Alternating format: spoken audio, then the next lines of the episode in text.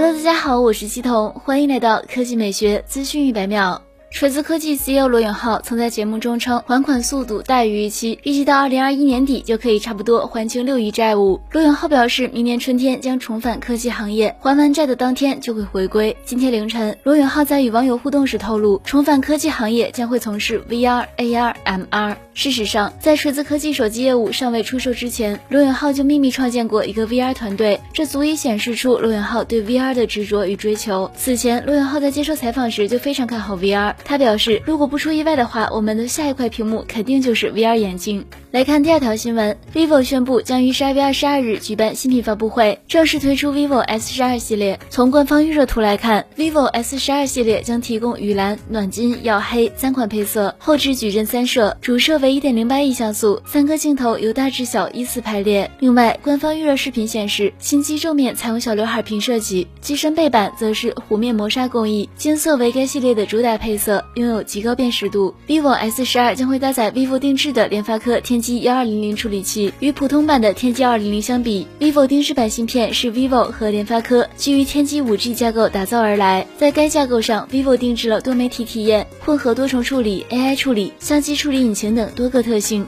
好了，以上就是本期科技美学资讯百秒的全部内容，我们明天再见。